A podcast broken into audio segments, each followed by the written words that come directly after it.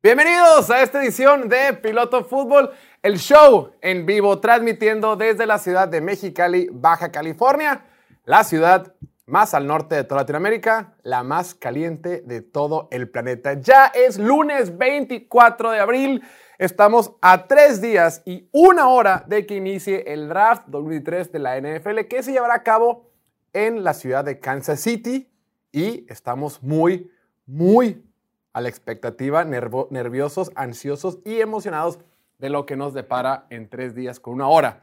Nosotros estaremos en la cobertura de este glorioso evento en vivo a través de nuestro canal de YouTube. Vamos a estar transmitiendo desde un bar aquí en la ciudad de Mexicali, The Goat Bar, que es donde hemos transmitido los últimos drafts. Vamos a, estar, vamos a iniciar la transmisión en punto de las 5.30 de la tarde, hora del centro de México, 4.30 de la tarde, hora de aquí de Mexicali, y la vamos a pasar muy bien. Tendremos sorpresas, siempre decimos sorpresas, risas y sobre todo quejas y berrinches. Aquí somos campeones en criticar a personas que saben mucho más que nosotros tomar decisiones para sus equipos y que tienen repercusiones millonarias en el futuro de sus franquicias. Pero bueno, ya estamos a tres días y una hora de que inicie esto. Han habido muchas noticias, pero antes tenemos que dar la bienvenida al programa al señorón Diego Elordi, el mejor portado del grupo. Diego, ¿cómo estás?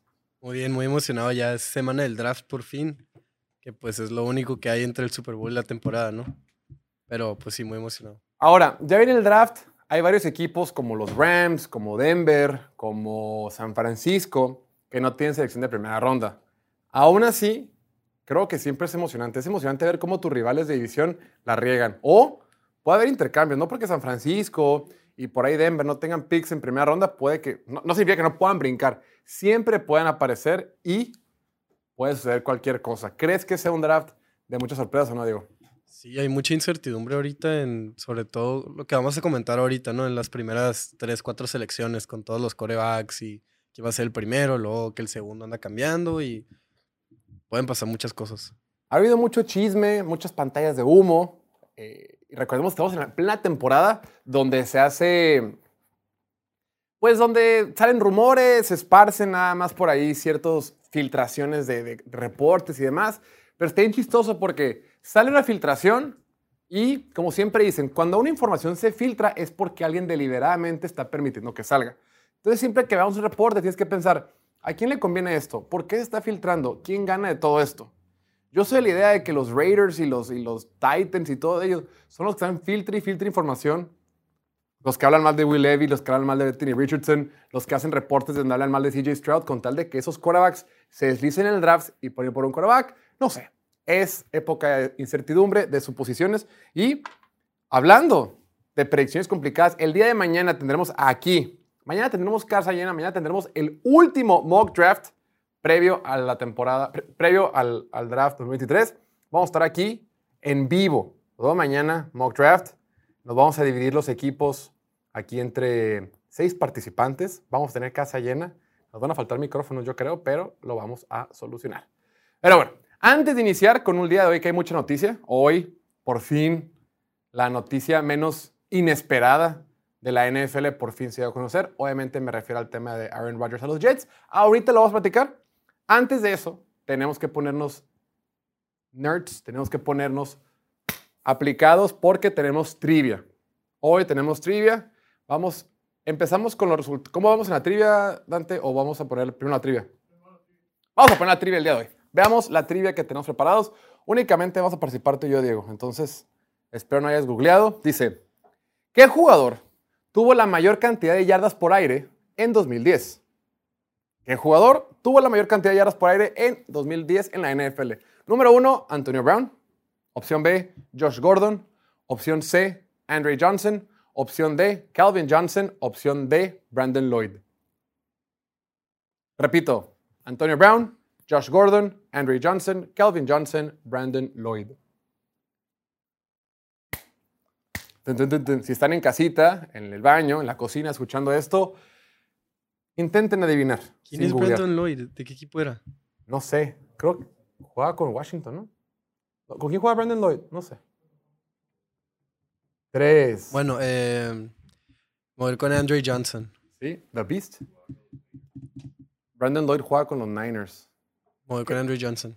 ¿Qué edad tenías cuando la temporada 2010 estaba suscitando? Yo todavía no veía el fútbol americano en la temporada 2010. Tenía siete años. Fue el año que empecé a jugar, pero todavía no lo veía. Oh, para que vean las nuevas juventudes que tenemos aquí en el show. Yo me voy con Calvin Johnson.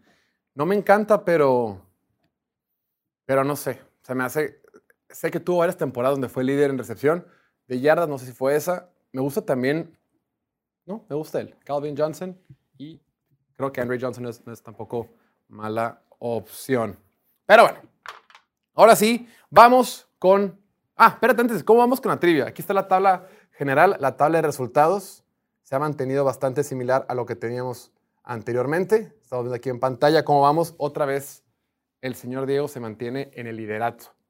¿La podemos poner? Ahí está. En primer lugar, Diego con cinco puntos. En segundo lugar, empatados Gustavo, un servidor y Emilio.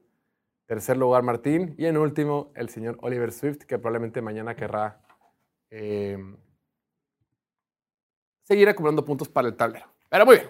Ahora sí, habiendo dicho todo eso, hoy tenemos el bombazo de noticia. Estamos en el estudio preparando el programa de hoy y de repente sale la noticia, repito, la menos inesperada de todo el verano. Después de tres años consecutivos donde Aaron Rodgers nos ha dado muchísimo drama, muchísima incertidumbre respecto a su futuro como jugador en la NFL, respecto a su futuro como quarterback en esta liga de saber si va a jugar o no, el día de hoy se hizo oficial, oficialmente oficial, que el señor Aaron Rodgers, futuro son de la Fama, uno de los mejores quarterbacks en la historia del deporte, será ahora quarterback de los Jets. De acuerdo con fuentes, dice, los Packers y Jets han accedido a un mega intercambio mandando al cuatro veces MVP Aaron Rodgers a los Jets a cambio de una compensación mayor. Finalmente, el acuerdo incluye una segunda ronda este año, un intercambio de primeras rondas este año y una primera ronda condicional en el 2024. Como está el resultado, es los Jets reciben a Aaron Rodgers, la selección 15 de este año y una quinta ronda de este draft. Los Packers a cambio van a recibir una segunda ronda este año, el pick número 13 de este draft, una sexta y una, eh, una selección condicional del 2024.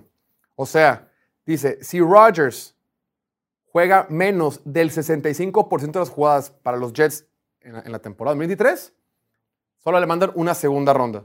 Si juega más de eso, se convierte en una primera ronda. Entonces, considerando que Aaron Rodgers va a ser titular, y no es un Cora que se lastima mucho, y es un Cora que se cuida bastante y pues, es bastante fuerte en el sentido de, de fortaleza para jugar el partido y aguantar, ¿no?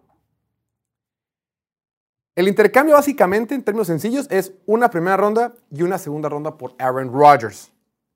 Diego, ¿es mucho, es poco, es justo? ¿Quién gana, quién pierde? ¿Y cuál es tu opinión de esta noticia?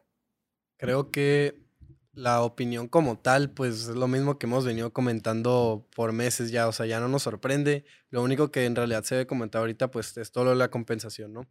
ya se sabe que Aaron Rodgers, pues los Jets lo ven como la, fiel, la, pieza que faltaba en, un equipo que, que, pues le falló mucho el que el año pasado, ¿no? Y, tuvo al mejor novato ofensivo y defensivo, una de las mejores defensivas, una defensiva joven, con un entrenador defensivo, entonces obviamente pues tenían que reforzar la ofensiva. Y qué mejor que con el cuatro veces MVP, MVP consecutivo en 2020 y 2021, o sea, hace nada, hace dos años ganó un MVP y ahora la compensación, la neta, creo que los Packers sí, pues sí, sí le sacaron bastante provecho, ¿no? En realidad lo de la primera ronda de este año, pues no afecta tanto, ¿no? O sea, te moviste del 13, más bien los Packers se movieron del 15 al 13, los Jets bajaron del 13 al 15, que pues X. Pero lo del próximo año, o sea, de, lo, de sacarles una primera ronda, que es pues, casi seguro que Rodgers va a jugar 65%. Gustavo te diría que es 100% seguro que va a jugar el 65% de las jugadas. Y además otros picks ahí, uno de segunda ronda este año y un sexta ronda que pues en realidad pues puede, o sea, puede pegar o no, pues X, ¿no? Pero segunda ronda y primera ronda está bastante bien para algo que pensábamos que en realidad ni siquiera iban a dar a, a sacarles una primera ronda en lo absoluto, pues. Fíjate que para mí es bien importante el cambio que hicieron del o sea, intercambiaron primeras rondas este año. Quiere decir que ahora los Jets tienen el 15 y los Packers tienen el 13. O sea, los Packers suben dos lugares. Y aquí lo más importante, porque todo eso se platica. Eh, siempre, cuando es un intercambio y vas a cambiar lugares, de, son eh, brincos cortos de uno o dos lugares, el equipo que va a brincar le dice, a ver, te puedo intercambiar mi lugar, pero dime a quién vas a agarrar. Porque si vas a agarrar a alguien que yo quiero, pues la no te lo va a dar. Si vas a agarrar a alguien que no me interesa, pues hacemos un intercambio y, negociamos y vemos qué hacemos. Entonces, en este caso, es bien importante el, el, cambio del 15 al 13 porque ahí se están brincando a los Patriots. Y tanto los Patriots como los Packers necesitan receptor. O sea, puede que los Packers quieran a Jackson Smith en Jigba, el mejor receptor de este draft, que es el receptor de Ohio State, que es considerado por muchos el mejor que viene para esta generación, y decir, ¿sabes qué? Déjame nomás brincar a los Patriots, porque a los Patriots les urge receptor. Claro que pueden tomar otra, otra posición en lo que sea, pero estamos casi seguros que los Patriots van a estar buscando un receptor o les van a brillar los ojitos si se llega a deslizar uno. Entonces, el hecho de que los Packers puedan adelantárseles a los, a los, a los Patriotas de Nueva Inglaterra creo que es importante. Y en dado caso de que no quiera el receptor, pueden ir por línea ofensiva o lo que sea, pero creo que están, creo que no fue, creo que no fue una movida insignificante por parte de eh, los Packers y pues los Jets dijeron, ya, güey, total, ya lo queremos. Creo que en general este intercambio fue un verdadero ganar-ganar. Está viendo en pantalla cómo va a ser la nueva ofensiva de los Jets. Obviamente Aaron Rodgers de quarterback, de corredor Breeze Hall, que la temporada pasada pintaba para ser novato ofensivo del año, de receptor Garrett Wilson, que fue novato ofensivo del año. Tienes a Michael Hartman, que es un receptor veloz, es un receptor veterano, es un receptor con, receptor con experiencia, que lo ha hecho eh, razonable en Kansas City. Y tienes a CJ Usama, que fue un tight end que llegó hasta el Super Bowl con los, con los Bengals hace un par de años y eh, la temporada pasada llegó con los Jets. O sea, es una ofensiva buena. La línea ofensiva tiene talento. Yo todavía creo que pueden seguir reforzándola. Y seguramente con la selección número 15, los Jets van a tomar un liniero ofensivo. Entonces, estás hablando de que un equipo, los Jets, que ya tiene una muy buena defensiva, con una ofensiva sólida que la temporada pasada los mantuvo más o menos a flote compitiendo en algunos partidos, pero ahora le quitas a Zach Wilson, que fue estadísticamente el peor coreback de los últimos dos años en la NFL, y agregas al señor Aaron Rodgers, dos veces MVP, uno de los mejores corebacks en la historia de la NFL. Claro, recibes un Aaron Rodgers de 39 años. Sin embargo, no ha sufrido lesiones graves recientemente, ha estado jugando un buen nivel. Es cierto que en el 2022 tuvo un ligero bajón. Claro que tiene mucho que ver con que su entorno bajó, su línea ofensiva no fue igual de fuerte que la temporada anterior, ya lo tenía Davante Adams y demás. Pero un Aaron Rodgers a medio nivel es mucho mejor que a tener por ahí a Zach Wilson. Entonces, en ese sentido, creo que es una movida interesante y positiva para los Jets. Ahora, tenemos que recordar que a los Jets les surgía hacer este cambio. Los Jets ya no tenían opción, estaban desesperados. Hace poco, hace un, par de programas, hablábamos de los corebacks titulares que han jugado para los Jets. Nadie, literalmente nadie en la última década o más te, emociona lo suficiente como para ser quarterback de los Jets. Este equipo de los Jets tiene la mayor sequía de toda la NFL de participación en los playoffs. No se metan en los playoffs desde el 2010. Desde el 2010. 13 perdón, 12 temporadas. Tienen 12 temporadas sin meterse a los playoffs. Y tú, como franquicia, como, como, como directiva de los Jets, como dueño de los Jets, dices, a la fregada.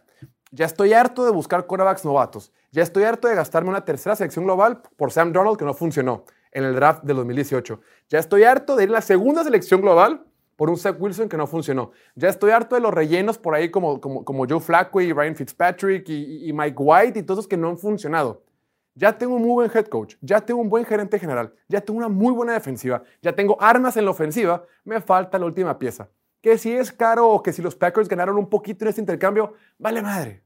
No importa, ya tienes con qué competir, ya tienes con quién verdaderamente pelearle a los Dolphins en tu división, a los Bills en tu división, a Cincinnati, a Kansas City en esa conferencia tan peleada.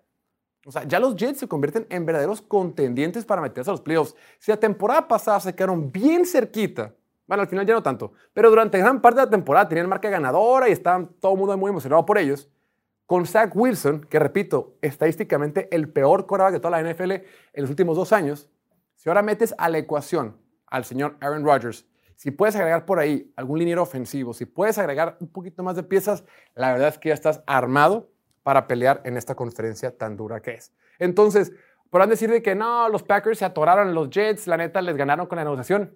Vale madre, ya tienes a Aaron Rodgers. Y podrás decir, oye, no sabes si Aaron Rodgers no va a jugar la siguiente temporada, no sabes si para el 2024 va a, querer seguir jugando o va a seguir con sus temas de ayahuasca o va a seguir con sus temas de retiros espirituales. Vale madre, ya tienes una temporada. Por, el bien de la afición, por el bien del equipo, de tener un equipo competitivo, no puedes tener otro año sin playoffs, no puedes tener otro año decepcionante para la franquicia. Ir por Aaron Rodgers, cueste lo que cueste, vale la pena. Y ahora, lo que pagaron en realidad no se me hace tanto. Entonces, bien, bien por los Jets, bien por los Packers que pudieron exprimirlo un poquito más, que decían, a ambos nos urge, ¿qué te parece si por ahí metemos un cambio de primera ronda? ¿Qué te parece si por ahí metemos, en vez de, eh, no sé, el número de 65% de jugadas para la temporada 2023 que indica el contrato, quién sabe si era 50 o 70 y lo bajaron. No sé, probablemente en la negociación puntual los Packers ganaron un poquitín, pero el simple hecho, me refiero a ganar un poquitín de que al último estiraron un poquito más la liga y se salieron con la suya. Creo que por ahí va la cosa. Sin embargo, el simple hecho para los Jets de tener un cora como Aaron Rodgers, creo que lo vale. Necesitas competir, güey. Necesitas tener una temporada ganadora, por Dios. Ahora, antes de pasar al siguiente tema, te quiero preguntar, estimado Diego. Nadie está pensando en los Packers. Sí, los Packers tienen muchos picks. Y ahora sí, es el momento de Jordan Love. Los Packers están acostumbrados durante los últimos 30 años a tener quarterbacks del Salón de la Fama. Ahora sí, van a saber lo que es vivir con incertidumbre. ¿Cómo crees que se quedan parados los Packers después de todo esto? Pues con todo lo que sacaron de picks y ahorita están en posición perfecta para ir por el mejor receptor del draft o reforzar la línea o lo que tú quieras, creo que a Jordan Love pues lo dejan en buena posición, ¿no? Obviamente lo más difícil es pues la presión, ¿no? De, como dices, 30 años de Corea Salón de la Fama, Brett Favre y luego Rodgers, que por cierto los dos se fueron a los Jets, ¿no? Qué mamada, ¿no? Sí. luego salen datos bien raros ahí que exactamente 15 años después y luego que que Rodgers tuvo 15 años con los Packers, no sé qué, que el día 15, puras cosas así bien, bien... Teorías de conspiración. Sí, relevantes, ¿no? Eh, pero, pues sí, Trey Lance, que ya, ves, ya me confundo porque los dos son como, no hemos visto, no hemos visto suficiente de, de Jordan Love, ¿no? Pero lo que hemos visto, pues es bueno, o más bien no es, no es malo, no es pésimo, tiene potencial y yo creo que le va a ir bien, tiene todo lo necesario. A ver, Diego, pregunta de trivia. Dime cuáles son. Hay cinco receptores en el roster de los Packers. ¿Quiénes son? Christian Watson. Uno. Romeo Dobbs. Dos. No, pues ya. ¿Randall Cobb sigue ahí? No. No, ¿verdad? um... Samari Toure, que fue novato la temporada pasada. Ajá. Jeff Cotton, que fue novato la temporada pasada, ni siquiera fue drafteado. Y Bo Milton, a quien se trajeron de Seattle. Bueno, pero van a ir por. Bueno, esperemos. Más bien, si van por, por el mejor receptor del draft, en su opinión, con la selección número 13, pues tiene todo lo necesario. Si se quedan así como están, pues quién sabe. Sí, porque ya no hay opciones en la agencia libre y pues ya no puedes intercambiar. Christian Watson fue bueno, pero Romeo Dubs, la neta, o sea, fue mejor de lo que se esperaba, pero sigue siendo un receptor número 4 en la mayoría de los equipos. No lo quieres como tu opción número 2, ni 3. Totalmente de acuerdo. O pone línea ofensiva, ¿eh? David Bakhtiari ha estado muy ausente con lesiones. Este, Zach Tom, a ver cómo viene como tackle derecho. No sé. Pero bueno, eso fue la noticia del día de hoy y tenemos que pasar al siguiente tema. La semana pasada no nos dio chance, más bien, la noticia salió en viernes y nosotros dejamos de grabar. Estamos grabando de lunes a jueves aquí en el estudio nuevo que llevamos aquí desde abril. Estamos grabando únicamente lunes a jueves a partir de las 5 de la tarde, hora del centro de México. Pero salió noticia la, semana pasada de que hubo varios jugadores que fueron suspendidos de la NFL por estar en temas de apuestas. Otra vez, los jugadores de la NFL no han entendido que eso no se puede hacer. Ya habían tenido el ejemplo claro de Calvin Ridley, que había sido suspendido por un año. Calvin Ridley, un jugador primera ronda, talentoso, estrella con los Falcons, dijeron, papito, estás apostando, te me vas un año de la liga. Y ese ejemplo no fue suficiente y hubieron más casos.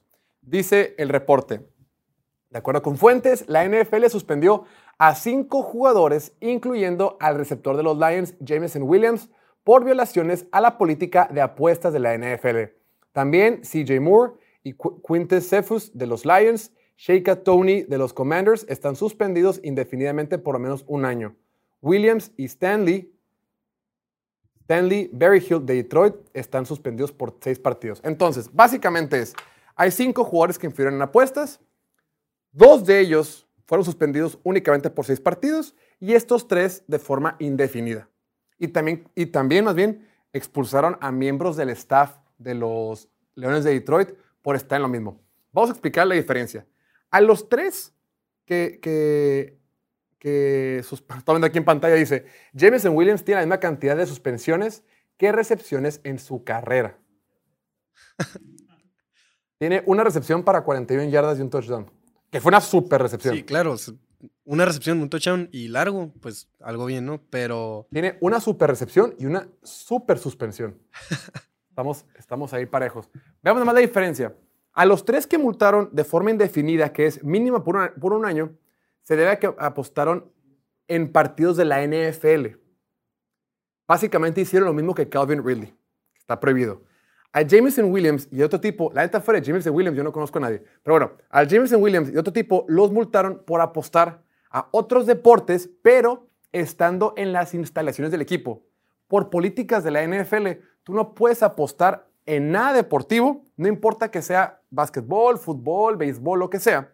No puedes apostar si estás en el hotel del equipo, en las instalaciones del equipo, en un viaje, en un camión, en un avión, en un lo que sea. Donde sea menos tu casa. Una actividad. Puedes hacerlo en algún lugar, restaurante, público o en tu casa. Cualquier cosa que esté vinculada con el equipo de NFL, en ese lugar geográficamente y físicamente no puedes apostar ningún deporte. Ninguno. Mucho menos NFL, obviamente. Ya en tu casita, si quieres, puedes apostar basquetbol, béisbol, hockey, lo que quieras. Entonces, por ese motivo, a James Williams solo suspendieron por seis partidos y no de forma indefinida. Lo que yo no entiendo es si ya te dijeron con el caso puntual de Calvin Ridley que la NFL te puede perdonar muchas cosas. La NFL se puede hacer pato con un montón de cosas, de drogas, de violencia, de abuso, de acoso, de racismo, lo que sea. Puedes pasarte rosca con muchas cosas y la NFL eventualmente va a ver cómo te perdona, más si eres bueno. Con, lo que la NFL no tiene perdón de Dios es por las apuestas y lo hacen con justa razón. Justa razón para ellos y para todos los que vemos. El tema con las apuestas es que si un jugador está apostando en deportes o en la NFL, atenta contra la integridad del juego, contra la legitimidad del juego. Atenta contra decir que los partidos están amañados. Si se tiene la percepción pública de que los partidos están amañados o que están eh, truqueados o que están vendidos, están pagados o que todo esto está guionado, la NFL como espectáculo pierde, se acaba porque ya, porque ya se convierte en la lucha libre. Y es lo que la NFL no quiere. Es, la NFL es tan valiosa como entretenimiento porque todos estamos en el acuerdo y todos estamos en el entendido de que los jugadores que están ahí se están partiendo la madre, dando su mejor esfuerzo por ganar y tener títulos. Eso es lo que tenemos todos entendido. En lo que se sepa o en lo que se llega a pensar que los árbitros están comprados, que los jugadores están vendidos, que alguien se entregó o que están dejando lo que sea, la NFL pierde. Entonces, por eso mucha gente dice, ah, Qué hipócrita y qué irónica es la NFL, que a violaciones, acusaciones, racismo, violencia, todo eso, solo te multa por seis partidos o lo que sea, o poquito, pero por apostar te puede ir con todo el peso de la ley. Siendo que los mayores patrocinadores de la NFL son casas de apuesta en Estados Unidos. Pero es bien diferente. Digo, puede estar bien o mal, pero entiendo por qué la NFL, el NFL lo hace. Es decir, si un jugador es visto, ah, eh, grabado en video, que está golpeando a una persona, a una mujer, lo que sea, obviamente está mal. Obviamente no está permitido y nunca va a estar por eso. Sin embargo, eso, esa acción puntualmente, no atenta contra el espectáculo de la liga. Y por eso la liga eh, se puede hacer como pato, puede, hacer, puede permitir ahí cierto, puede permitir lo que sea, porque no afecta el negocio como tal, no afecta los dineros. Sin embargo, si hay un jugador apostando, atenta contra la fragilidad de la liga que es un negocio y que es entretenido porque todo el mundo le echa ganas. Eso atenta directamente contra los ingresos de la liga y por eso la liga rápidamente dice, hey, ni madre, eso no. Eso no te lo va a perdonar porque si, porque si la gente empieza a pensar que todo está arreglado, perdemos todos y nos quedamos sin chamba todos y esto se viene abajo. Podrás decir que eres incongruente, que no se vale, que puedes decir lo que tú quieras, pero es el motivo. Y de alguna manera se entiende. Repito, obviamente la violencia no está bien, pero la NFL lo permite porque pues no atenta contra los dineros y los bolsillos de los dueños. Está bien, está mal, está lo que sea, es lo que es. Y los jugadores todos ya saben que no deben de apostar. Se les dice desde el día uno y se les dice constantemente en las instalaciones, no pueden apostar. Y dicen, ah, ok, me vale madre, ahí van y apuestan en diferentes cosas. No, lo más raro es que sea cual sea la razón por la que no está permitido, no entiendo la necesidad que tienen para apostar. Porque al momento de apostar, estás apostando a que te van a cachar o no, y ahí pierdes un frío de dinero. Ahorita Jameson Williams este año iba a ganar 1.14 millones de dólares. Y como se va a perder seis partidos, que es alrededor de un tercio de la temporada, va, no va a ganar 382 mil dólares que, que no creo que hubiera ganado en la apuesta. O sea, si, si pegaba la, cualquier apuesta que haya hecho, no creo que hubiera ganado eso. Y si sí, pues qué bueno, pero de todos modos, pues te cacharon y, y por si no jugaste todo tu año de novato. Es lo más doloroso, la neta, ya en el, punto de vista de fútbol americano como tal. Qué agüite porque Jameson Williams en el draft del 2021, 2022, perdón, decían, este tipo es el mejor receptor por mucho de la generación. La bronca es que viene lastimado. La bronca es que se tronó el ligamento cruzado en el último partido de temporada regular del fútbol americano, fútbol americano colegial. La temporada pasada estamos muy emocionados por verlo, pero no lo vimos porque seguía en recuperación. Vimos ese chispazo que tuvo el touchdown, que fue espectacular, de 40 y tantas yardas, pero fuera de eso no lo vimos mucho por lesión y porque, porque tuvo poco involucramiento con la ofensiva. Pero dices, oye, 2023, los Leones vienen de verdad. Probablemente la mejor línea ofensiva en la NFL. Un buen juego por tierra. Son favoritos para ganar la división norte de la Conferencia Nacional. Tienes a Mon Racing Brown, que es un buen receptor. Tienes a Jameson Williams, que es súper talentoso y por fin está sano.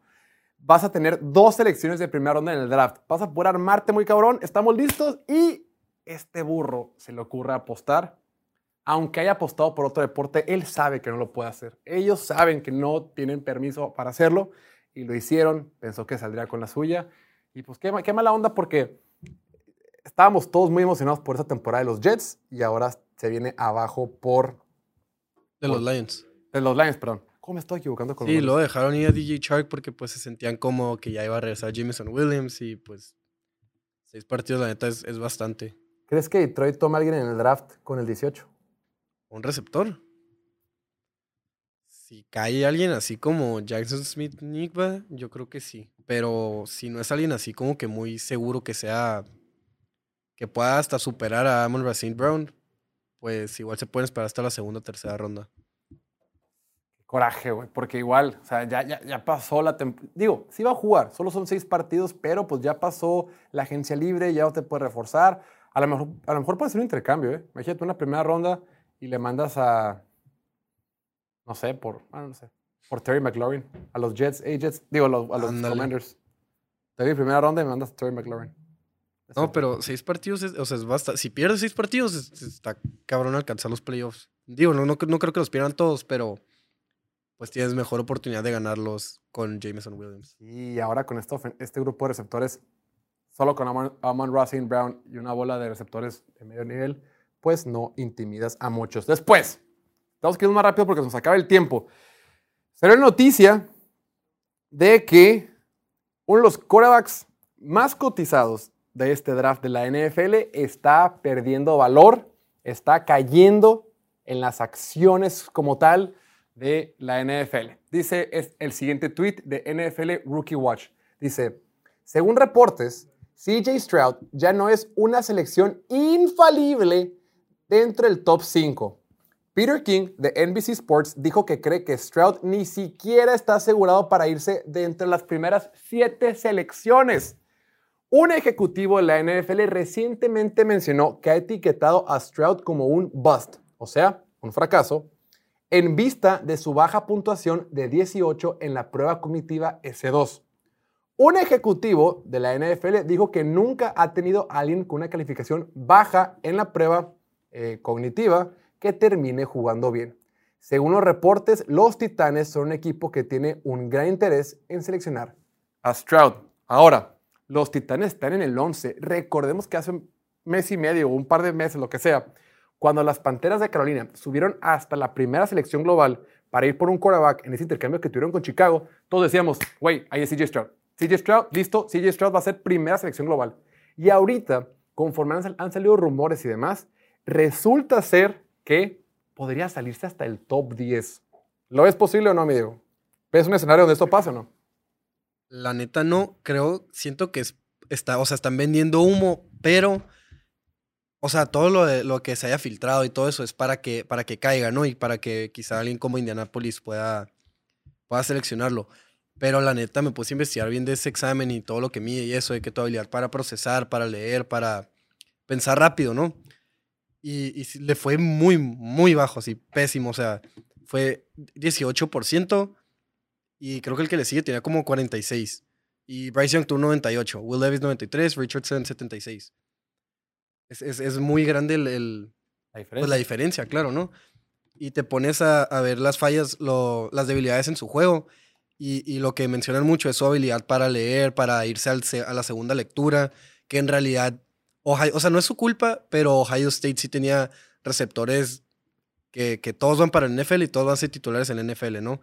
Son superestrellas, Marvin Harrison Jr., Garrett Wilson, Chris Olave, este año Jackson Smith-Jigba. Entonces, sí la ayudaron mucho y sí, la tenía fácil y se le va a complicar mucho en el siguiente nivel. Cuando a Will Levis va a ser al revés. Will Levis la tenía muy difícil en Kentucky, se le va a facilitar en la NFL, pero aún así siento que un, un CJ Stroud, ju- o sea, con, con la, pues la dificultad incrementada que va a tener en la NFL, va a ser mejor que un Will Levis con una dificultad menos Sí, difícil. es- es-. Está raro. La, la- la mayor crítica que tiene CJ Stroud es que solo se enfoca, sale la jugada y dice, ve la defensiva y dice, ah, ok, para esta jugada ya vi cómo está el cuadro, creo que me voy a ir con, con la opción, mi opción A, ¿no? Que se mi clava, se queda, se queda Entonces, lo- sí, la crítica Ajá. que tiene es que se queda enfocado en la opción A y, y quiere forzarla en la opción A. La ventaja que tiene es que por lo general esa opción A, como dices tú, o era Garrett Wilson, Chris Olave, Jackson, Smith Jigba o eh, Marvin Harrison Jr. Todos, todos, todos receptores de primera ronda en, en- en sus respectivos drafts. No todos jugadores de NFL. Y pues es bien fácil cuando eres, eh, tienes receptores de tal calidad, tienes una línea ofensiva que también la mayoría va a ser drafteada, inclusive varios en la primera ronda.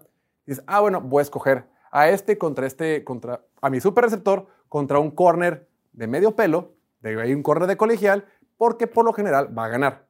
Es muy diferente en la NFL cuando todos los corners pues, son buenos, ¿no? Comparados con los de colegial, y tienes que tomar en lo que sale la jugada, decir, checo mi opción A, no me gusta, opción B, no me gusta, opción C, opción D, opción E. En, el cole- en, el, en la NFL no te puedes dar el lujo de enfocarte en una sola lectura. Entonces, supuestamente esta prueba cognitiva es como así la más revolucionaria, como que evalúa cosas que nunca han sido evaluadas antes, como que es así, wow. Dicen que Brock Purdy tuvo una supercalificación también. Eh, Bryce Young y todos esos. Entonces, la neta, tenemos lo que decíamos hace rato. A alguien le conviene que se filtre esta información. Yo no sé si los Raiders están picando ahí por ahí eh, para que les caigan eh, CJ Stroud. No sé si Detroit, no sé si Seattle, no sé si Tennessee, no sé si Indianapolis. A alguien le interesa que caiga CJ Stroud y por ese motivo, pues, están pasando estos chismes. Y a- además, su, o sea, aunque se clave mucho en su primera lectura, su, su fortaleza más grande es su precisión. Y aunque in- incluso cuando la cuando for- fuerza, fuerza, cuando decide forzar el balón, pues su precisión es tan buena que si no la atrapa su receptor, no la atrapa nadie más, pues. Es cierto. Entonces se puede salir con, con la suya en la NFL. Lo comparan mucho con Dak Prescott y Jared Goff, que de repente tienen problemas de intercepciones, pero también han sido partes de ofensivas muy exitosas cuando tienen buena línea y buenos receptores. Y es lo que CJ Stroud puede llegar a hacer. Sí, yo creo que para Indianapolis sería un súper robo tenerlo en el 4. Claro. Que salga el top Sin 5. moverse. Sin moverse, claro. Creo que sería una tarugada que salga el top 5, pero pues hemos visto cosas más locas en el draft de la NFL. Después, el campeón de la conferencia nacional que perdió por un gol de campo hace un par de meses en el desierto de Arizona. Me refiero a las Águilas de Filadelfia. Parece ser que quieren ir por Derrick Henry. No lo puedo creer, güey. Pinche ofensiva todopoderosa, pinche ofensiva implacable. De la, top, ofensiva top 3 en juego terrestre la temporada pasada, con Miles Sanders por ahí, Jalen Hurts haciéndolo muy bien, una muy buena línea ofensiva. Ahora resulta que están muy interesados en los servicios de Derrick Henry.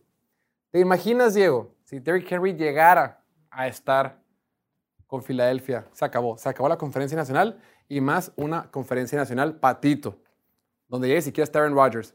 Ve, así que haría la posible ofensiva de los Eagles. Jalen Hurts de quarterback, Derrick Henry, AJ Brown, Devontae Smith y Dallas Carter. Cinco Pro Bowlers en las cinco posiciones de, ¿cómo se le dice? De skill position, ¿no? De, sí, pues importantes. Importantes, más una super línea ofensiva que también tienes a Pro Bowlers ahí, con un Jalen Hurts que solo va a mejorar, que solo ha venido eh, incrementando su habilidad como pasador.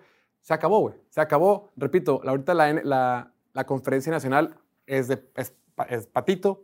Ya no está Aaron Rodgers, solo está por ahí San Francisco. Hay más o menos Dallas, pero Filadelfia solo se fortalece.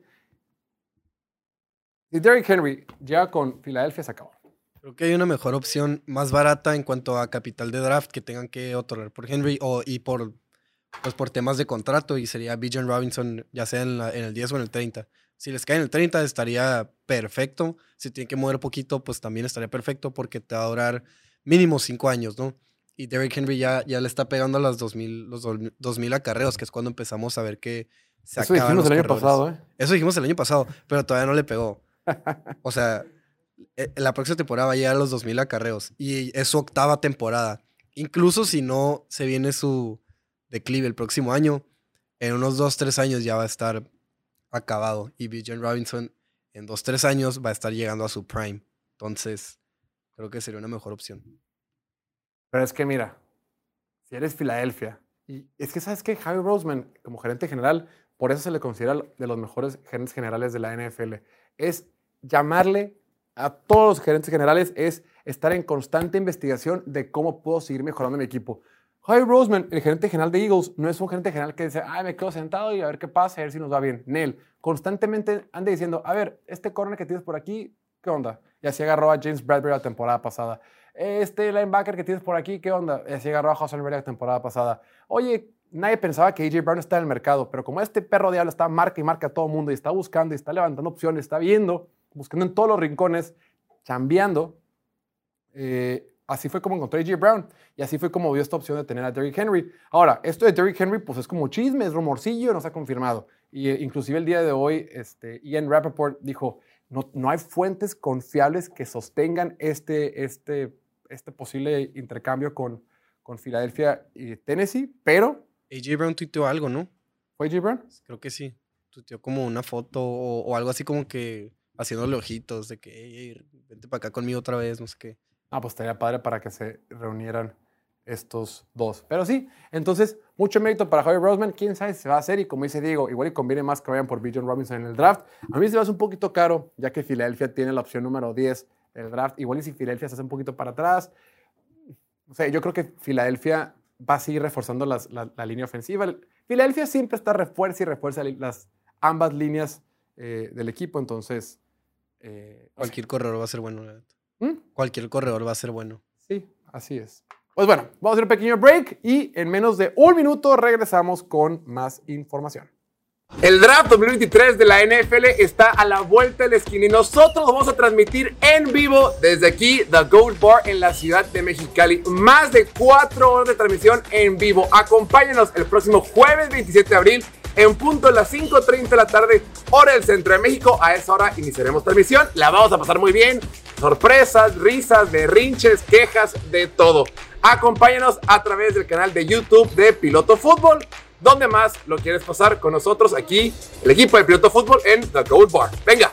El draft 2023 de la NFL está a la vuelta de la esquina y nosotros vamos a transmitir en vivo desde aquí, The Gold Bar en la ciudad de Mexicali. Más de cuatro horas de transmisión en vivo. Acompáñanos el próximo jueves 27 de abril en punto de las 5.30 de la tarde, hora del centro de México. A esa hora iniciaremos transmisión. La vamos a pasar muy bien. Sorpresas, risas, berrinches, quejas, de todo. Acompáñanos a través del canal de YouTube de Piloto Fútbol. ¿Dónde más lo quieres pasar con nosotros aquí, el equipo de Piloto Fútbol en...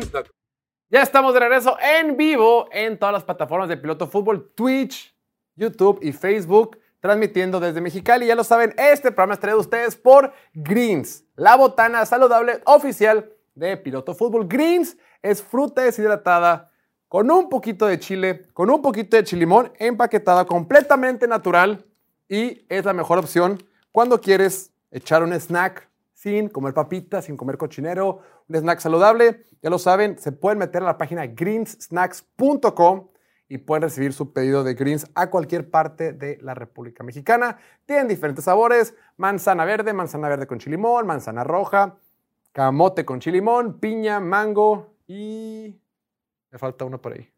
No me acuerdo. Pero bueno, están muy buenas. Ya lo saben, métanse a greenssnacks.com y lo podrán recibir en cualquier parte de México. Ahora sí. Diego, estamos en temporada de chisme.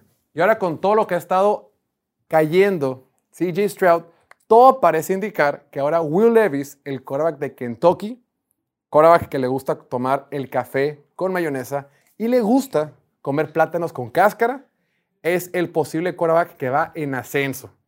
Nomás por eso debería salirse la primera ronda. ¿Por cuál de las dos cosas? Por, las, por cualquiera de las dos. Y con las dos juntas, undrafted. Se supone que la cáscara de plátano tiene muchas propiedades, y por algo los changos se la comen así. pero, pero no somos changos. A ver, por eso igual, y- por eso igual es el truco para estar tan mamey como está el vato. Eso no, la neta no le sirve nada a los corebacks. ¿Qué? ¿Estar mamey? Estar mameis así de que super mameis. ¿Y Jalen Hurts? Eh, Jalen Hurts es la excepción. Ah, Porque corre mucho y sus piernas, sus piernas son muy fuertes y todo eso. O sea, en cuanto a cargar eh, el squat y eso, pues le sirve para correr. Pero, pero no, o sea, ves a los Cam Newtons, ves, Will Davis, una de sus críticas es que tira demasiado fuerte, le falta toque. Bueno, ahorita lo vamos a comentar. Pero luego ves a Tom Brady también, que cero mamey. Mahomes tampoco está así mamey. Lo que más se, se promueve en los quarterbacks es la, la flexibilidad, la movilidad, todo el... Lo que, Tom Brady inventó una palabra para eso, ¿no? El pliability. Liability. Sí, la Que, neta. que es lo flexible que puede ser el músculo. Sí, sí, sí. Ahora, pero, a ver. Tú ves a Aaron Rodgers y entra aquí a un cuarto y es el vato más fuerte, pero por un chingo de tonos. O sea, están Bueno, muy que fuertes. nosotros sí, o sea, está, No, es una cosa to- estar fuerte, otra cosa estar así marcado, así de que verse bien. El verse bien no te sirve, no se traslada a buen, buenos quarterbacks en la NFL. Jalen Hurts es la excepción, pero él se enfoca mucho en cosas así pequeñas y todavía le falta, le fallan algunos pases, la neta. O sea, por más que haya progresado, creo que tiene más que ver con su habilidad para leer el campo, para estudiar todo eso, y que tiene una gran línea ofensiva, pues, y receptores y todo, que su precisión y su toque como tal, que también ha mejorado, pero, ajá, Ahora, este posible ascenso de Will Levis lo reportó por ahí DraftKings Sportbook, Sportbooks, esta página de apuestas en Estados Unidos, que dice Will Levis, con un momio de menos 140, es ahora el favorito para irse número 2 global en el draft de la NFL 2023. O sea, todo el mundo ya está asumiendo que Bryce Young se va con las Panteras de Carolina y en el número 2 es más probable, de acuerdo con las casas de apuestas, a que Will Levis sea nombrado y llamado por los Tejanos de Houston que cualquier otro jugador. ¿Lo compras, no lo compras? ¿Es chisme, no es chisme? ¿Es- ¿Tiene sustento, no tiene sustento? ¿Cómo la ves? no, yo para nada lo compro. Creo ¿No? que, no, no, no, o sea, si el tema era que no se iban con Stroud porque no se sentían seguros, ¿cómo te vas a ir por Levis, que es todavía menos seguro? Y todavía, si le quieres apostar al potencial, ¿por qué no le apuestas a Richardson, que es el que tiene mayor potencial? Y, y si bien son similares, Levis y Richardson tienen gran brazo, tienen mucho potencial, pero son- están muy verdes y lo que quieras. Pues Richardson tiene esa habilidad para correr que Levis, pues si la tiene, no la tiene como Richardson y no la ha demostrado como Richardson. Entonces, y además, ni siquiera se irían por Richardson en el 2. O sea, lo más seguro sería agarrar un defensivo, ya sea Terry Wilson o Will Anderson. Creo que la pregunta sería más eso, o sea, ¿cuál va a ser de ellos dos? Que sí, ¿qué coreback va a ser? Ahora, eh, también están asumiendo que probablemente Houston se intercambie con alguien, que alguien brinque. Sí, Lo- también. Que sea Raiders, que sea Atlanta, que sea Washington, que sea Tennessee, que sea quien sea, ¿no? Que algún otro equipo brinque y si alguien brinca, tomarían aquí a Will Levis. Yo insisto, mañana tenemos el mock draft y mañana vamos a hablar más del tema de, cómo creemos que va a se, va a llevar a cabo la noche del draft. Pero yo insisto en que si tú eres Houston, a tus fans no les puedes dar otra temporada de, Davis Mills, güey. Ya, güey. Ya, por piedad. No, es que el siguiente año queremos ir por Caleb Williams. Pues sí, cabrón, pero es otro año de chutarme de Davis Mills. Neta, tercera temporada de eso. Dices, oye, no sé, ten un poquito de piedad, ten un poquito de, de- sí, de misericordia con nosotros. No puedes estarle dan- entregando ese producto en el campo a tus fans eh, con la promesa de que eventualmente va a llegar Kelly Williams, porque repito, cuando puestas por un quarterback novato, por lo general no van a pegar el primer año. Tú estás, en el mejor de los casos, Houston está apostando que para el 2025 empiecen a competir pues, güey. Pero pues por eso mismo, si, si les das un año de Will Davis novato, creo que podría ser peor que otro año de Davis Mills. Creo que Will Davis no le va bien como novato. O sea, eventualmente podría pegar. En su primera temporada creo que puede haber muchos problemas de intercepción y de sacks y todo eso. Y da más hueva eso. Es un quarterback, es un quarterback, Will Levis, que en el 2021 tuvo una muy buena temporada con, Kentucky. Recordemos que él estaba en Penn State. Una de las críticas que tiene Will Levis es que cuando estaba en Penn State nunca pudo ganarse el puesto titular, siendo que el quarterback titular era Sean Clifford, que es un buen quarterback, pero pues no es de NFL, ni siquiera considera ser profesional, ni es un quarterback normalito. Y dicen, oye, ¿cómo puede ser un prospecto de primera ronda que la gente está considerando tomarte en el top 10 si ni siquiera pudiste banquear a Sean Clifford? Bueno, eso pasa en Penn State, después ya Kentucky en 2021 y estaba con Liam Cohen, que como su coordinador ofensivo, que ahorita está con los Rams de Los Ángeles, estaba con Liam Cohen, con ciertos dineros ofensivos que eventualmente llegaron a la NFL, tenía por ahí a Wendell Robinson, estaba sano y tuvo una muy buena temporada 2021. Algunos expertos dicen que Will Levis, si se hubiera, si se hubiera eh, declarado para el draft la temporada pasada, muy probablemente hubiera sido seleccionado antes que Kenny Pickett. Pero dijo, ¿sabes qué? Solo he sido titular un año. Mejor me voy a esperar un poco más. Voy a, dar, eh, voy a poner más en video. Voy a eh, tener un poquito más de experiencia y me voy a quedar una temporada más para el 2022. ¿Qué pasa en el 2022? Pues muchos de sus líneas ofensivos de NFL ya no estaban, ya se habían graduado, ya habían salido. Su receptor estrella ya no estaba. Su coordinador ofensivo ya no estaba. Y aparte él sufrió una lesión de tobillo, de pie, algo en la, pata y pues se presentó eh, con otra versión de él. ¿no? O sea, cambia el sistema ofensivo, baja el, talento a su alrededor y físicamente no estaba bien. Y de alguna manera, algunos scouts siguen enfocados en que, a ver, si el 2021 lo pudo hacer bastante bien, quiere decir que eventualmente podrá replicarlo y, y ese talento ahí está. En el 2022 no lo pudimos ver, pero el talento como tal ahí sigue. Y eso es lo que venden de él, que como estaba bien difícil la situación en Kentucky, cuando llega a la NFL hasta se la va a facilitar. Supuestamente. Supuestamente. Pero tampoco tuvo un super, o sea, en su buen año con Kentucky, tampoco fue un super año, así que digas, ajá. ajá. De acuerdo. Pero igual, igual sí pudo haber sido el primer quarterback tomado el año pasado porque era una, una generación muy débil. Muy bien. Y otro chisme que, que está soltando por ahí, estimado Diego. Otro jugador de alto perfil, el corredor de Alabama, superestrella del equipo del Crimson Tide, superestrella universitario, Jamir Gibbs. Puede ser que con todo y que sea corredor, con todo y que juegue una posición de bajo valor, sea tomado en la primera ronda como un segundo corredor después de Bijan Robinson. Dice el tweet dice, múltiples scouts de la NFL y ejecutivos de la liga supuestamente creen que no hay manera que Jamir Gibbs salga de la primera ronda. Muchos scouts creen que no hay, que no hay, repito, muchos scouts creen que no hay una enorme diferencia de talento entre Bijan Robinson y Jamir Gibbs, aunque Bijan probablemente será primero. Los Bucaneros fueron el único equipo que recibió a Gibbs en una visita top 30. Recordemos que todos los equipos tienen derecho a invitar a 30 jugadores de colegial a que entrenen con ellos. Pero bueno, eso, eso se refiere. Y Gibbs dice, Gibbs busca ser el quinto corredor de Alabama en ser seleccionado durante la primera ronda del draft en los últimos 20 años. Esto me apesta a puro pedo, estimado Diego.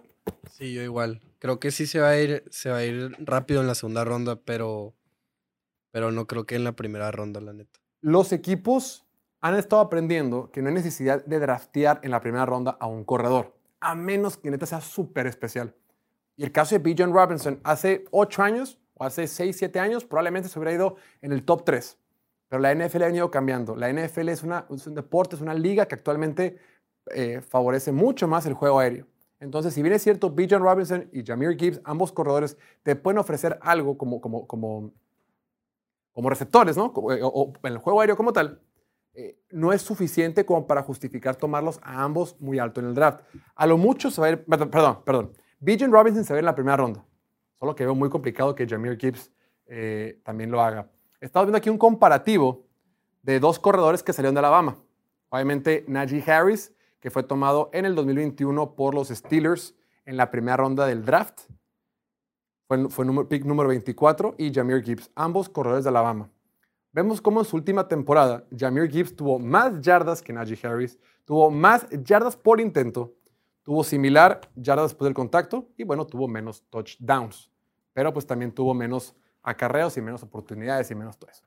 Sí, está en un comité en Alabama, si no me equivoco. Sí, sí, en Alabama siempre corre todo el mundo. Sí, pues le, le ganaban los touchdowns al pobre con todo y que la fortaleza de su juego es el, el home run, como dicen, ¿no? Que tiene super velocidad, que en una jugada te anota, pero pues se quedaba corto de anotar y metían a alguien más y anotaba el otro, pues. Ahora, o un recordemos, pase lo que sea. el, el tema es que los, los- los- los equipos de NFL han visto como varios jugadores, este, Damian Pierce, por ejemplo, de Houston fue tomado tercera, cuarta ronda, Is- Isaiah Pacheco, sex- séptima ronda, eh, inclusive los más talentosos como Brees Hall y Kenneth Walker de la temporada pasada fueron tomados en la segunda ronda. Entonces dices, oye, hay mucho talento, hay mucho potencial que puede encontrar en rondas tardías, no hay necesidad de gastar una primera ronda en un corredor.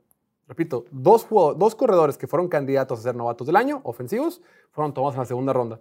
Yo- se me hace muy complicado eh, que vayan a tomar a Jameer Gibbs, pero pues es el draft y es lo padre porque cualquier cosa puede pasar. Y más porque no es un corredor de tres downs, como dicen, ¿no? Que, que lo metes primera, segunda y tercera. O sea, este lo, lo tienes que involucrar más como que limitado y así. Pero, pues, en el mejor de los casos, aquí lo comparan, Dane Brugler de The Athletic lo compara con una mezcla de Alvin Kamara y Chris Johnson. Casi nada. Estaría padre, pero pues es el mejor de los casos. Y, y aunque tuvieras a una mezcla de Alvin Kamara y Chris Johnson, pues no, no, hay, hay necesidades más importantes en la mayoría de los equipos.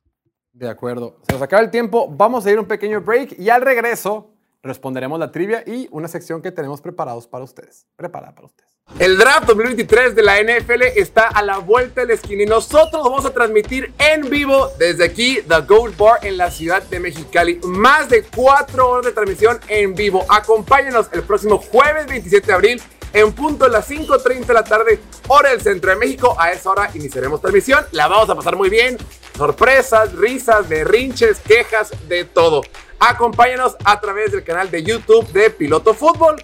¿Dónde más lo quieres pasar con nosotros aquí, el equipo de Piloto Fútbol en The Gold Bar? Venga.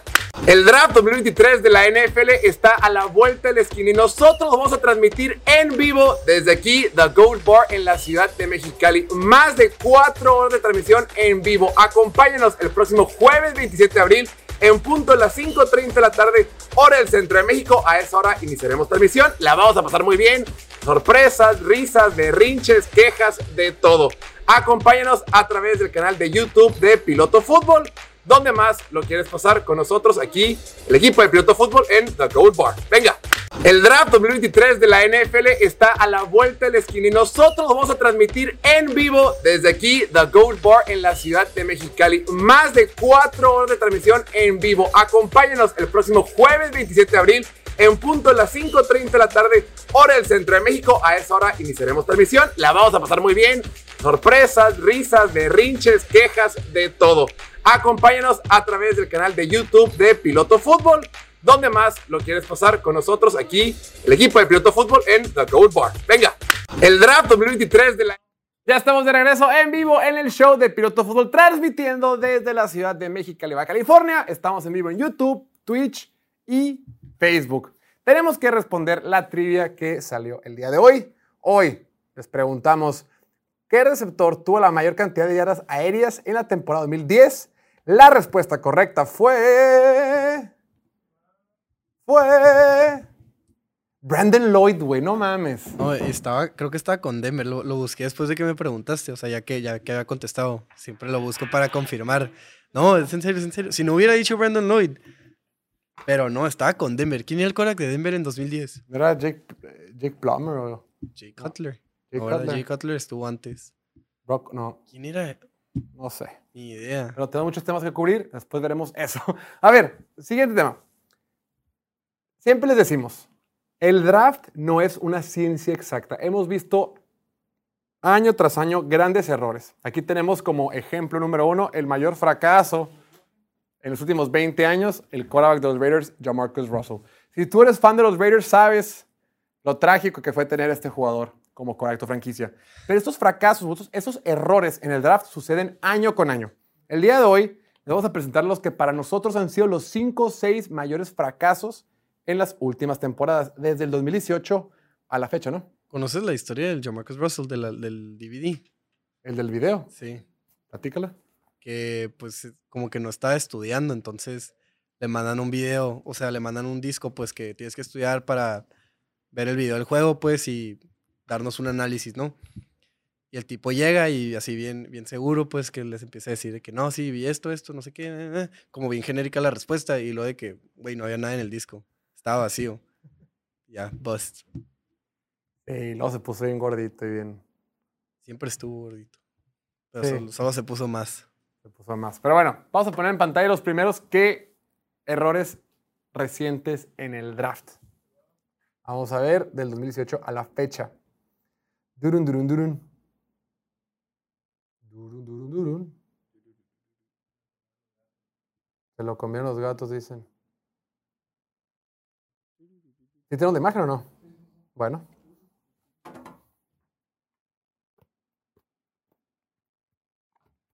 Estamos aquí. Ahí está.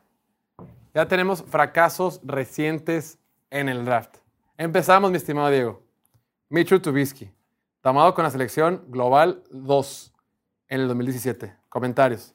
Por encima de tanto Patrick Mahomes como Deshaun Watson. Creo que eso es lo que más duele. Y vamos a dejar la, la- la imagen en pantalla. no- no pasa- hay que dejarla hasta, hasta el siguiente. Después, el, el tema con Mich- Mitchell Trubisky, digo que también el hecho de que estaba Mahomes y Watson y todo eso, los Bears tenían la selección número 3. Subieron por Trubisky, güey. O sea, o sea, no solo te equivocas, te vas de boca, te estampas y pa, pagas. Suben por Trubisky y se equivocan. Después, primera selección global, pusiste a Baker Mayfield. ¿Para ti eso es un fracaso? ¿Sí es un fracaso o no?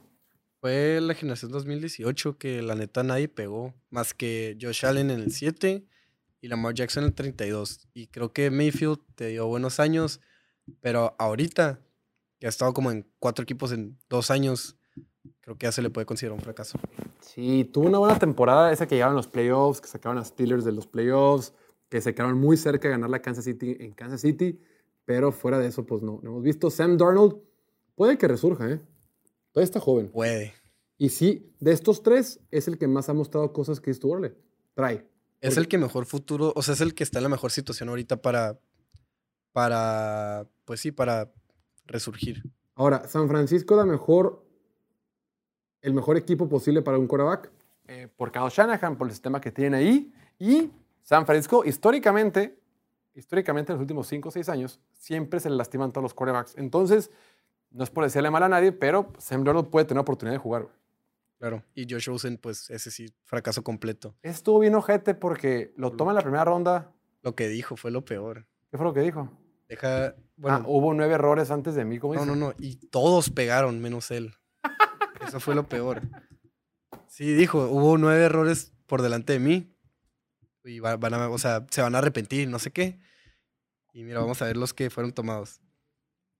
Bueno, Mayfield, pues no, no pegó, pero, pero pues sigue en la NFL, ¿sabes? Saquon Barkley pegó, Sam Darnold, pues todavía tiene oportunidad, Denzel Ward pegó, Bradley Chubb pegó, Quentin Nelson pegó, Josh Allen pegó, Roquan Smith pegó, Mike McGlinchey pegó. Semi pegó. Ya, Semi ya pegó. firmó, con- sí, firmó el segundo contrato. Sí, bien. por eso, pues no, no, no está fuera de la liga como... Josh Rosen sigue, o sea, tiene contrato ahorita. Creo que estaba, ahorita checo. Pero luego después de él, Minka Fitzpatrick pegó, Vita Vella pegó, Durham Payne pegó. y luego los Saints tomaron a Marcus. Derwin James, Jair Alexander, Leighton Vander Esch, En realidad, Jay Moore, fue Ridley un super año. El error fue él, güey. y Lamar Jackson el 32. Él fue el único que no pegó, güey. Pero bueno. Tenemos otros jugadores. La franquicia que es capitana hoy de fracasar en el draft, los Raiders. 2019. Fueron por Clelin Farrell y Jonathan Abram. Dos jugadores. Es que Clelin Farrell fue, Fue el 4 global, eso fue, fue lo el lo 4 peor. global, güey. Pero era un guato que tenía alto carácter. De acuerdo con Mike Mayock. No, pero lo proyectaban a finales de la primera, mediados de la segunda, algunos hasta en la tercera. Y estos güeyes en el 4. ¿Qué, qué pensaron? Henry Rocks, que no estaba jugando mal, pero pues no supo comportarse No, lo- los dos, Henry Ruggs y Damon Arnett, fueron por problemas fuera del campo. Pero no es como que Damon Arnett estaba jugando muy cabrón. No, pero, o sea, a los dos se les acabó la carrera por problemas fuera del campo. Damon Arnett por tema de pistolas, ¿no? Sí, según yo salió en un live de Instagram con una, con una pistola y que... eh, Qué necesidad, bro. Sí. Pero bueno, después tenemos por ahí la tercera imagen. Que dice.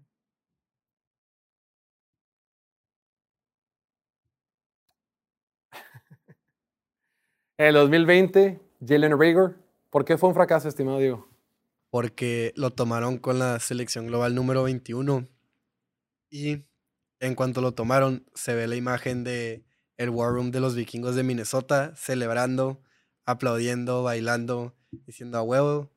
Estos pendejos no agarraron a Justin Jefferson, nosotros lo vamos a agarrar y es ahora el mejor receptor de la liga. Digo, claro. Digo, luego, luego, o sea, ahorita ya no, no se arrepienten los... Bueno, quizás se arrepienten, pero, pero no, les, no les pesa tanto, pues. No les pesa porque tienen a A.J. Brown y Devonta Smith, pero en su momento fue Sí, pues no. de qué triste. Sí, claro, y, y- y no fueron los únicos que se equivocaron. También por ahí, digo, Denver agarró a, a Jerry Judy, Raiders agarró a Henry Ruggs, pero uno antes de Justin Jefferson, dices, güey, el mejor receptor de los últimos tiempos, pues, pues es gacho.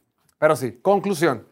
Por más que nos emocione y nos genere mucha expectativa la temporada del draft, recordemos que no es una ciencia exacta. En la primera ronda, los que ah, pegan la mitad de los picks o menos y, y- y futuros Pro Bowlers, futuros este, All Pros, futuros talentos o estrellas de la liga son muy poquitos, una tercera parte, una cuarta parte. Entonces, sí hay que emocionarnos, pero entendamos que prácticamente todos los gerentes generales están tirando volados y le pegan en la primera ronda a la mitad y conforme más va avanzando en el draft, esos volados se convierten en una probabilidad inclusive menor y muchas veces ninguno pega, muchas veces este, terminan fracasando. Pero bueno, vamos a hacer un pequeño pausa, último break y al regreso tenemos, ya lo saben, a los dos originarios de Chihuahua que traen preparado algunos memes con todo lo que ha sucedido el día de hoy. Ya volvemos en menos de un minuto. Bueno, un minuto. Chao. El draft 2023 de la NFL está a la vuelta de la esquina y nosotros vamos a transmitir en vivo desde aquí, The Gold Bar en la ciudad de Mexicali. Más de cuatro horas de transmisión en vivo. Acompáñenos el próximo jueves 27 de abril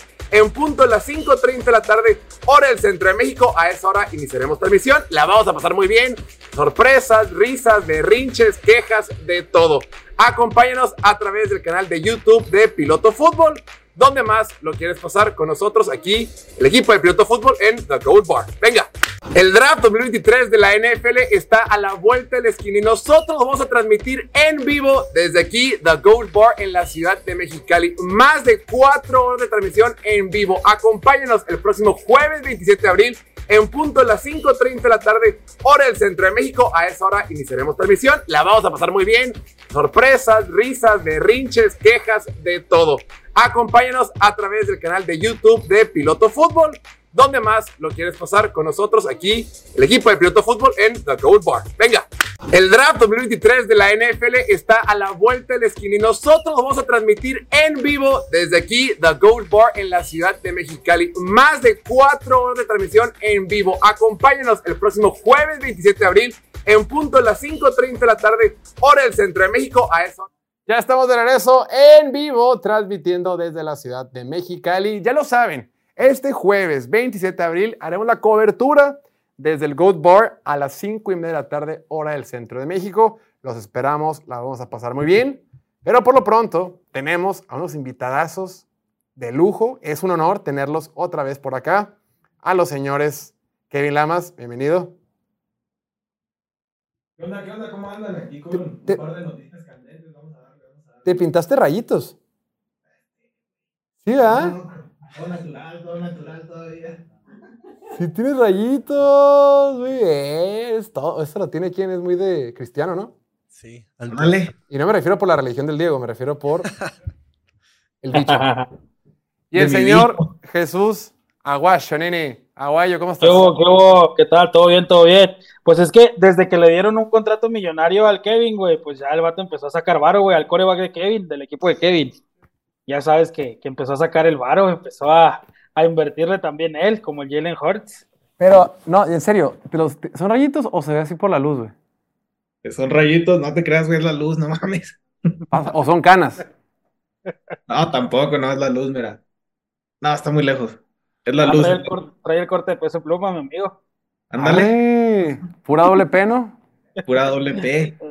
Oye, a ver, ¿cómo les cayó la noticia del señor Rogers que por fin terminó la novela, por fin terminó el drama?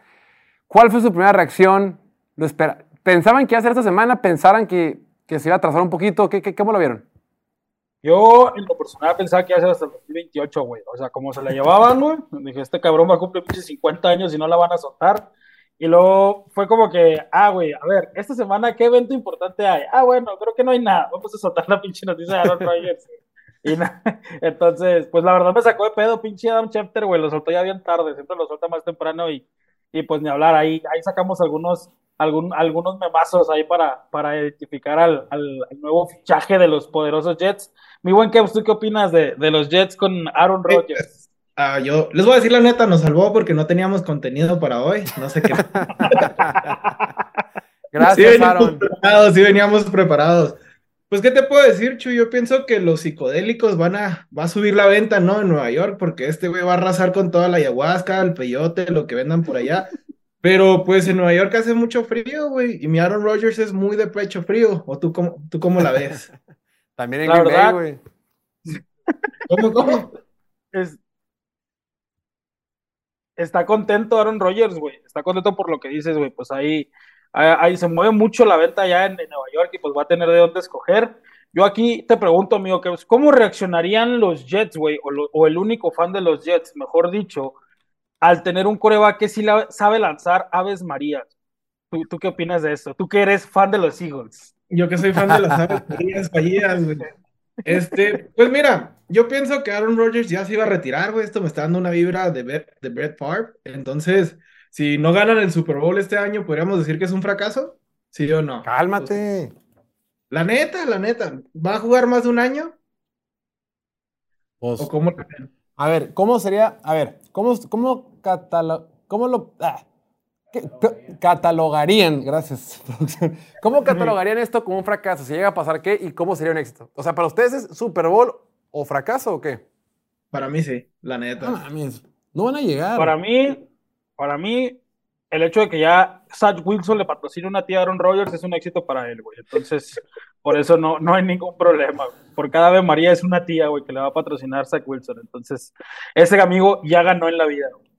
Estoy viendo los quarterbacks que han habido desde el 2010 Ajá. en los Jets. Recordemos que los 75, Jets ¿no? es el equipo con la mayor sequía de la NFL en partidos de playoff. No, no llegan a un partido de playoff desde el 2010.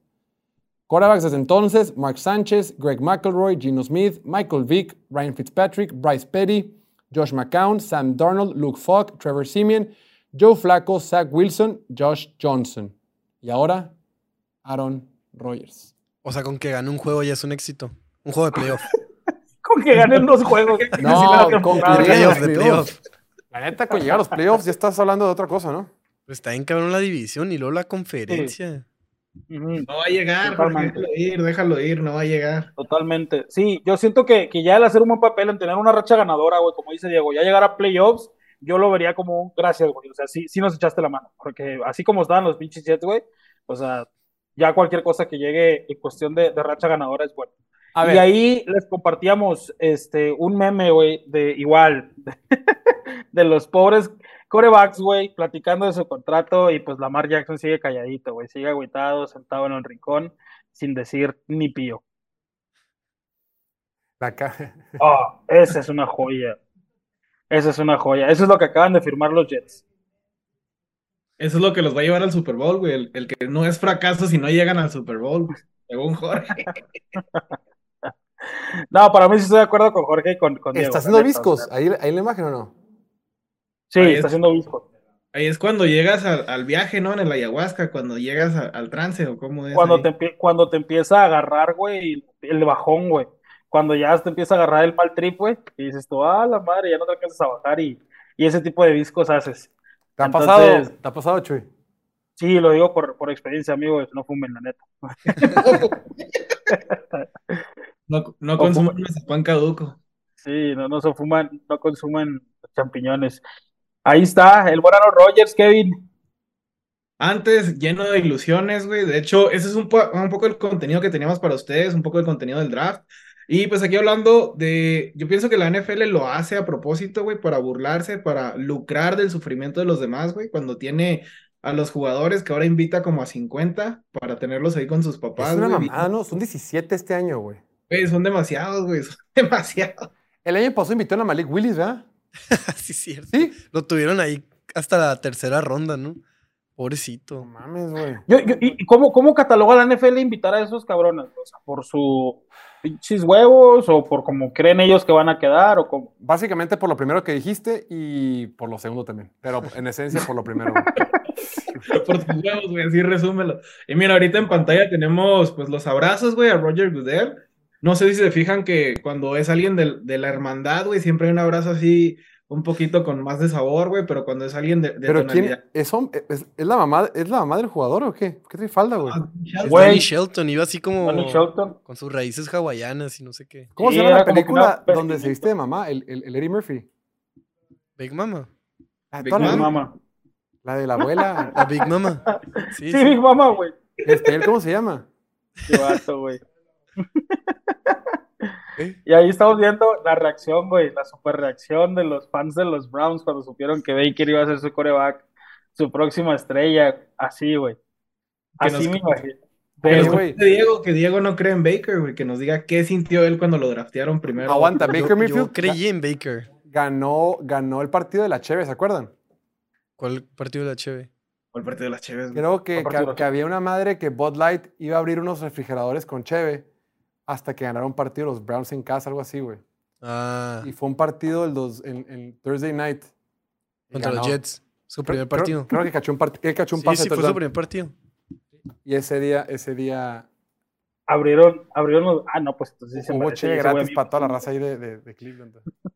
Ese es el City No, Lamb, ¿no? mames. Cómo cambian los tiempos. Güey, chécate a su, a su morrita, güey, con el teléfono, güey. y el cabrón en chica se lo quita, güey. Pero ve Eh, cómo... Épale, ¿a dónde? ¡Eh!